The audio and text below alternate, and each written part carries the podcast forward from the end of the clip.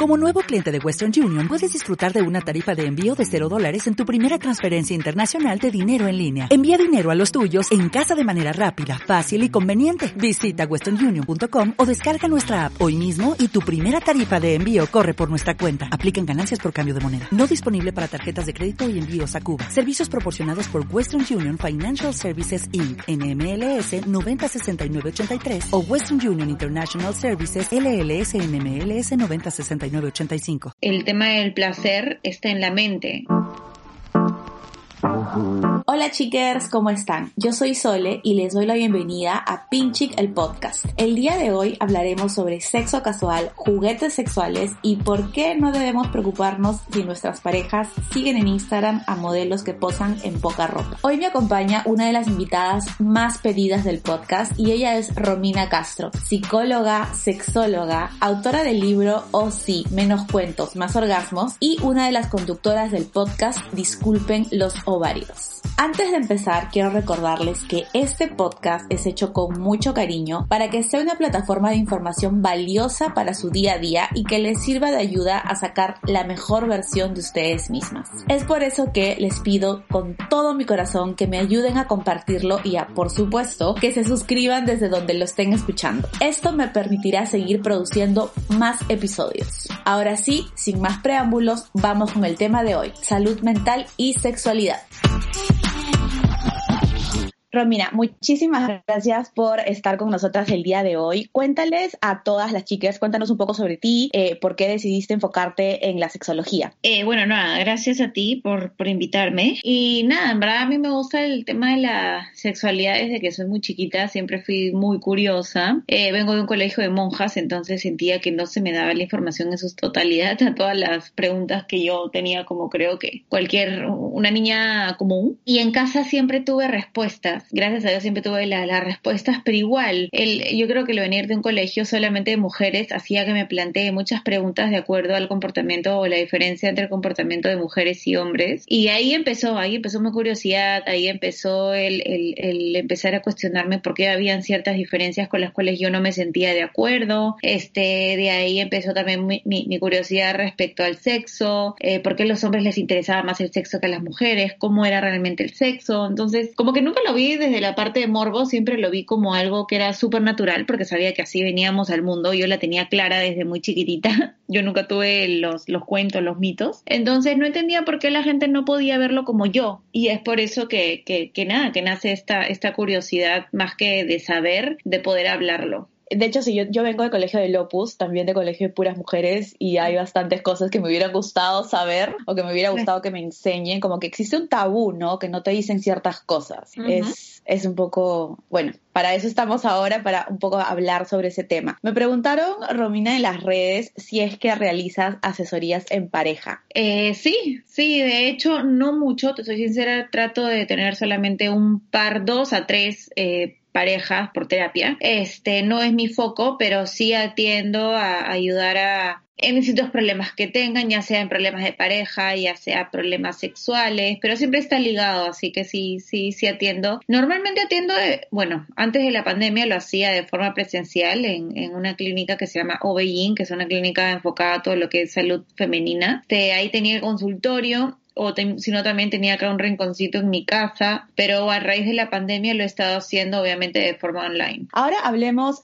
sí sobre el tema de hoy. ¿Cómo podemos las mujeres hoy en día cuidar nuestra salud mental y nuestra salud sexual con todo esto que tenemos encima, ¿no? La pandemia. ¿Cómo podemos hacerlo según tu opinión? Porque hoy en día siento que es un poco complicado, en mi opinión, corrígeme si me equivoco, de disfrutar del sexo casual o como dicen por ahí, la calle está dura. ¿Estaríamos, en tu opinión, más seguras con juguetes sexuales o qué nos recomiendas? Eh, a ver, de hecho, la salud mental y la salud sexual van mucho de la mano porque nosotros no podemos vivir una sexualidad saludable, no podemos vivir una sexualidad plena en cuanto a disfrute si es que no estamos bien eh, de parte emocional y en nuestra parte psicológica y mental. Va mucho de la mano. Eh, acuérdense que el tema del placer está en la mente. Entonces, si la mente la tengo eh, contaminada, por así decirlo, tenemos que primero trabajar la, eh, el tema de salud mental para poder disfrutar de mi sexualidad. Así que, en verdad, cada persona tiene, yo creo, distintas herramientas para poder gestionar el estrés, para poder gestionar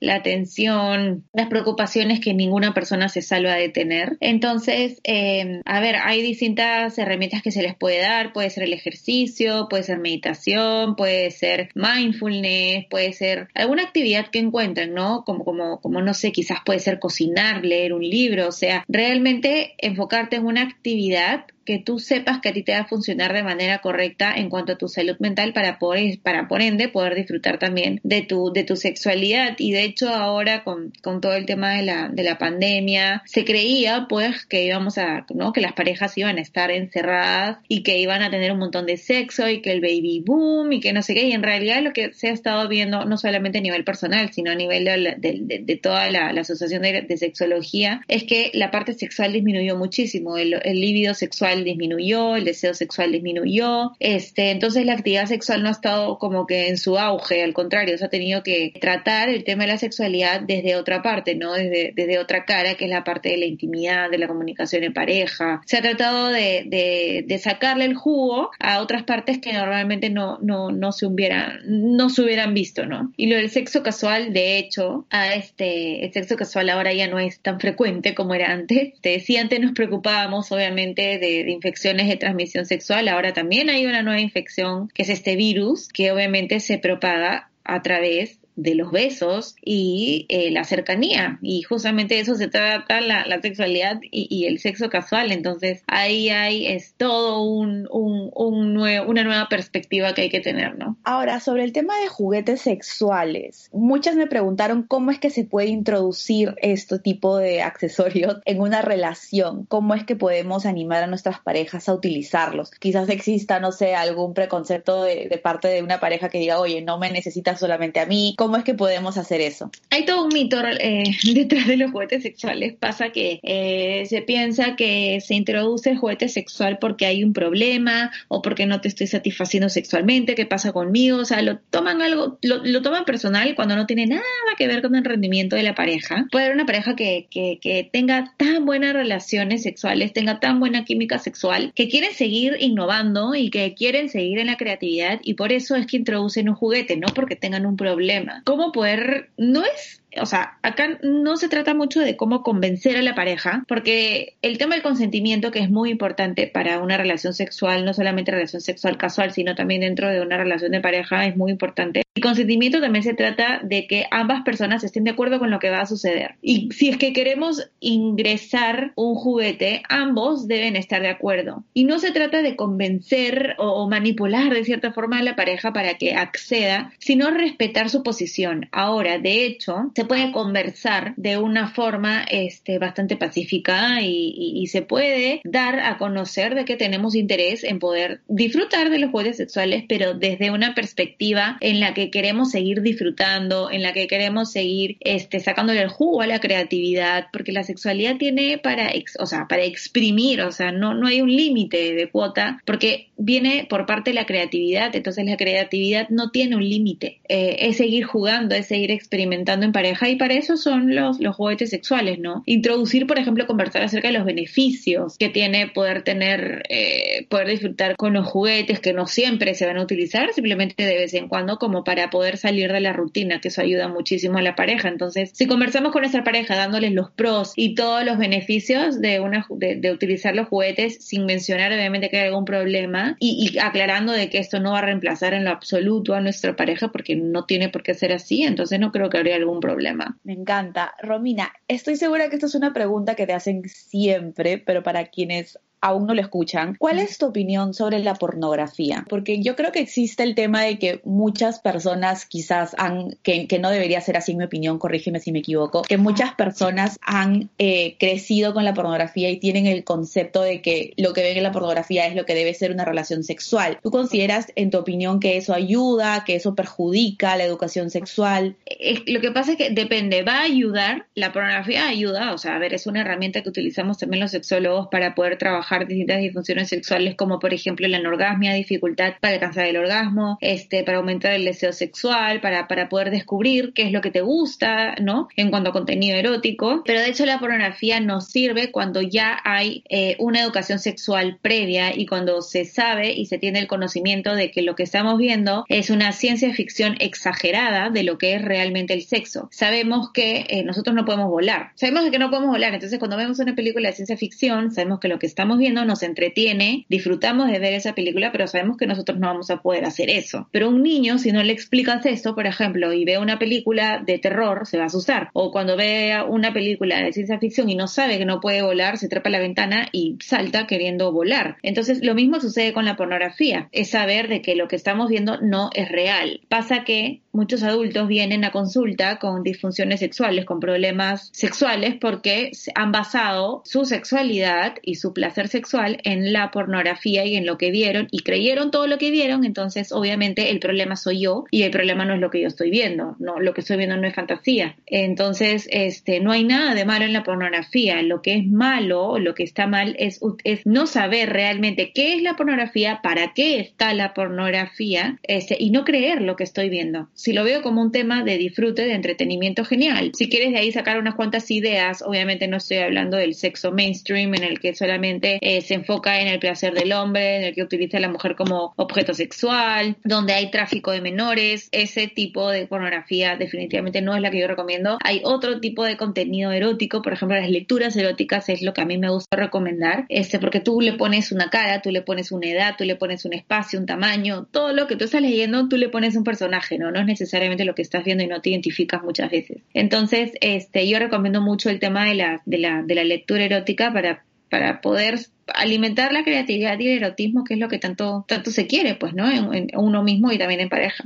Esta fue otra de las preguntas que me dejaron en redes. ¿Es normal que un hombre prefiera masturbarse que estar íntimamente con alguien? ¿Es normal que un hombre prefiera un hombre o una persona en general? Me hicieron una pregunta por un hombre, digamos, pongámosles en pareja en general, ¿no? Porque estamos enfocándonos también en, mujeres que tengan otras preferencias sexuales. Pero sí, pongamos como que es normal que tu pareja prefiera masturbarse a que estar íntimamente con alguien. No, no es normal. Este, a ver, de hecho no hablemos acá como que no vamos a mucho hablar términos de es normal o no es normal, porque quién nos dice que es normal y que no, y dentro de la sexualidad esto no. Eh, dentro de la sexualidad cada quien maneja sus cosas, pues como, como uno quiere y como mientras no le hacemos daño a nadie, pues perfecto, ¿no? Pero definitivamente habría que ver por qué es que uno prefiere la masturbación antes de tener intimidad con una persona, ¿no? Son dos cosas completamente distintas. Yo no voy a sentir lo mismo mientras me masturbo, no voy a sentir lo mismo que cuando estoy teniendo sexo con otra persona, el, contacto con otra piel,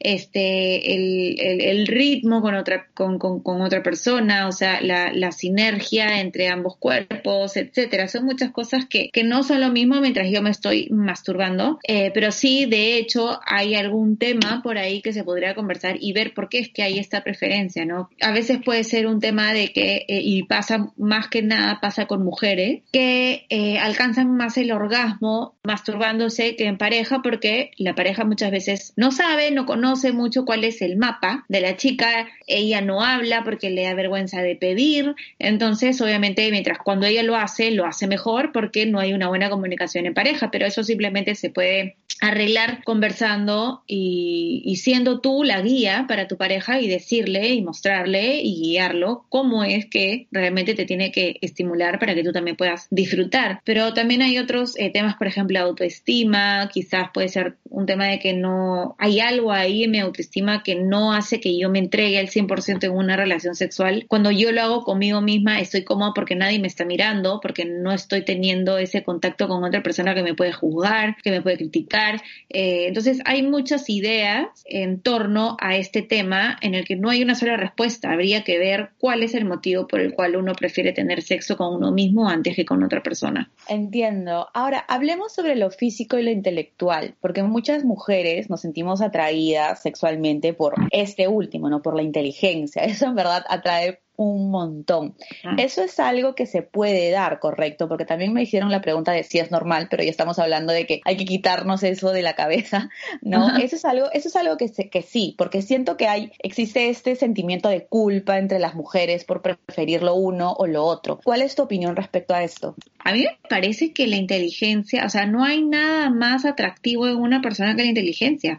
De hecho, el físico es lo primero que entra por los ojos, ¿no es cierto? La, la- la química sexual, toda la parte física. Pero también hay personas en, que encuentran muy atractivo el, el nivel intelectual de otra persona y eso les excita y eso está perfectamente bien, o sea, son, son, son gustos. No todas las personas les va a gustar el mismo tipo de persona o no van a como que regirse bajo el mismo patrón. Entonces, a lo que tú le encuentres atractivo a otra persona me va a parecer excelente. Justamente la otra vez leí este como que un, un, un, meme o un chiste en el que uno le dice a la otra, ¿qué prefieres tener, tetas o poto? Y la otra persona dice, prefiero tener cerebro porque ese nunca se va a caer. Entonces, si te das cuenta, en realidad el mejor atractivo es el cerebro. El mejor atractivo es la inteligencia porque es, lo único en el cual nunca va a disminuir como en tamaños, ¿no? Si hablamos de, de, de físico. El físico no nos, no, no podemos este, darle tanto valor al físico porque es algo que se va a ir desgastando, mientras con la inteligencia pasa completamente lo contrario, va a ser algo de lo cual nos vamos a seguir enamorando cada vez más, porque cada vez más, querramos o no, vamos a seguir aprendiendo cosas nuevas, adaptando nuevas posturas, nuevas ideologías, y esto va a alimentar nuestro, nuestro nivel intelectual, así que es mucho más factible que yo me enamore de alguien por su intelecto que por su físico. Otra pregunta que dejaron en las redes, Romina, y que creo que es algo que muchas también quizás nos cuestionamos en algún momento, es si es que está bien que a tu pareja le guste seguir en, en, en sus redes a otras personas que siempre posen desnudas o con poca ropa. En lo personal yo creo que sí, a mí me gusta también seguir a hombres guapos y fortachones, pero ¿qué opinas, qué opinas tú? ¿Debemos ser más comprensivas? Quizás aquí hay algo de celos o quizás volviendo al tema de, de la pornografía que quizás quieren ver algo más. ¿Cuál es tu opinión o tu posición respecto a este tema? O sea, sí, con respecto, o sea, como dices, sí, es una opinión completamente personal, no tiene nada de malo. Es, como tú dices, nosotros también miramos, este, este, es, es- son cuerpos que obviamente jalan pues la, atención, como, como estábamos hablando acá, a quien le gustan distintas cosas, y no porque nuestra pareja esté enamorado de, de nosotras, no quiere decir que no va a poder observar la belleza de, otras cosas y de otros cuerpos. Entonces, el que siga otras cuentas no tiene nada que ver, no, no, no es algo personal, este, simplemente pues es, es- son, son, son gustos, ¿no? Yo creo que esto es parte mucho también de la, de la fantasía de cada quien y quieran o no lo va a ver. O sea, pueden querer prohibirles eh, tener, seguir distintas chicas o ver a chicas desnudas o ver a chicas en bikini y discúlpeme, pero yo no conozco ningún caso en el que te hayan dicho, sí, mi amor, lo voy a hacer y realmente no lo ha hecho. Entonces, qué mejor que darle la, la, la, carta abierta, o sea, porque nosotras también lo hacemos y como, veníamos hablando, es un tema de, de, de preferencias, ¿no? Y no quiere decir que te estoy siendo infiel porque simplemente veo pues un cuerpo que dices, pucha, maña, qué buen cuerpo. Me parece que tiene buen cuerpo, sea como sea ese cuerpo, o sea, no, una cosa no tiene nada que ver con la otra. Ahí va más un tema de inseguridad de la persona que lo está prohibiendo, más allá, o sea, más allá de, de- del problema que podría tener mi pareja por querer ver esos cuerpos. No sé si me dejo entender. Sí, claro, no, exactamente. Aparte está el tema de que si nosotras no queremos que nos prohíban cosas, lo cual no debe pasar en una relación, creo yo. O sea, no, no se trata de, oye, no veas esto o, o- o como que sentencies los comportamientos de tu pareja. Yo creo que hay que darnos completa libertad y como tú dices, hay que tener un poco seguridad. El hecho de que tu pareja esté viendo a un cuerpo desnudo en internet no quiere decir que te está sacando la vuelta. Yo creo que le estás dando un poco de libertad. Todos queremos ser libres y además piensa que una también quiere ver. Entonces, la- las cosas están ahí para Sí. verse. Además que tú sabes que de hecho, en vez de estar criticando, yo creo que no, ¿por qué nosotros no adoptar la misma postura? Lo que pasa es que a, ve- a veces también se dice, ¿por qué los hombres tienen más deseo sexual que las mujeres? Si no es que, o sea, sí, puede ser, pero también es porque ellos se alimentan mucho más visualmente de esto, tienen un montón de contenido erótico por todos lados, hablan con los amigos de sexo como, risas, de de manera seria, tienen estas imágenes de las mujeres, tienen mucho más acceso porque quieren, o sea, son más los hombres que, que ven ver pornografía que, que, las mujeres, pero ellos están constantemente estimulados. Entonces, obviamente van a tener siempre este deseo sexual. Si las mujeres hiciéramos lo mismo y nos preocupáramos por alimentar también nuestra parte erótica viendo algo que nos gusta, también lo podemos ver a nuestro favor. Entonces, en vez de estar juzgando al que el otro lo hace, adoptar nosotras esa, también, esa, esa postura, porque también nos va a hacer obviamente mucho, mucho beneficio en cuanto a no, en cuanto a nuestro, a nuestro erotismo. Exacto, exactamente. Yo también pensaba, pienso lo mismo.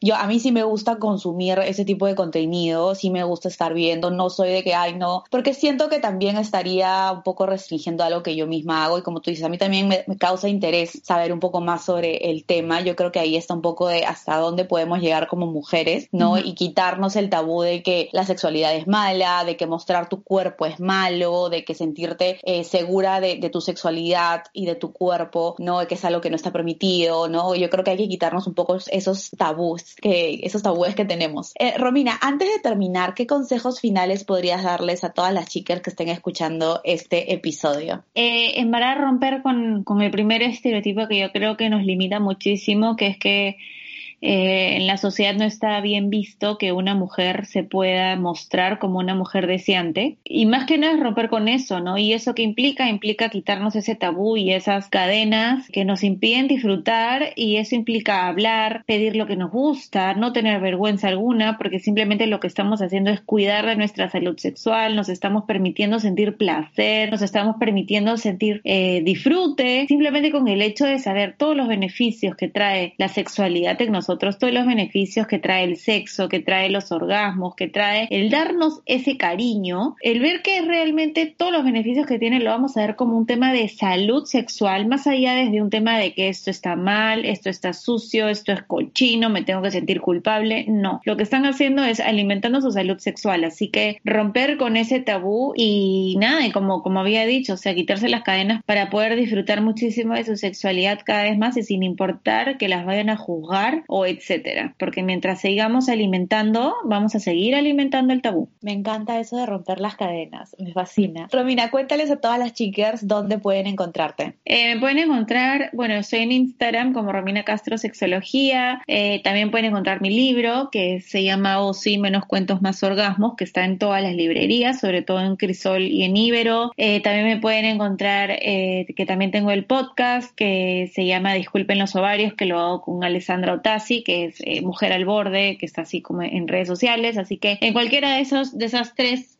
plataformas me pueden encontrar. Lo máximo. Millones de gracias, Romina, por acompañarnos el día de hoy. No, gracias a ti por la invitación, Soledad.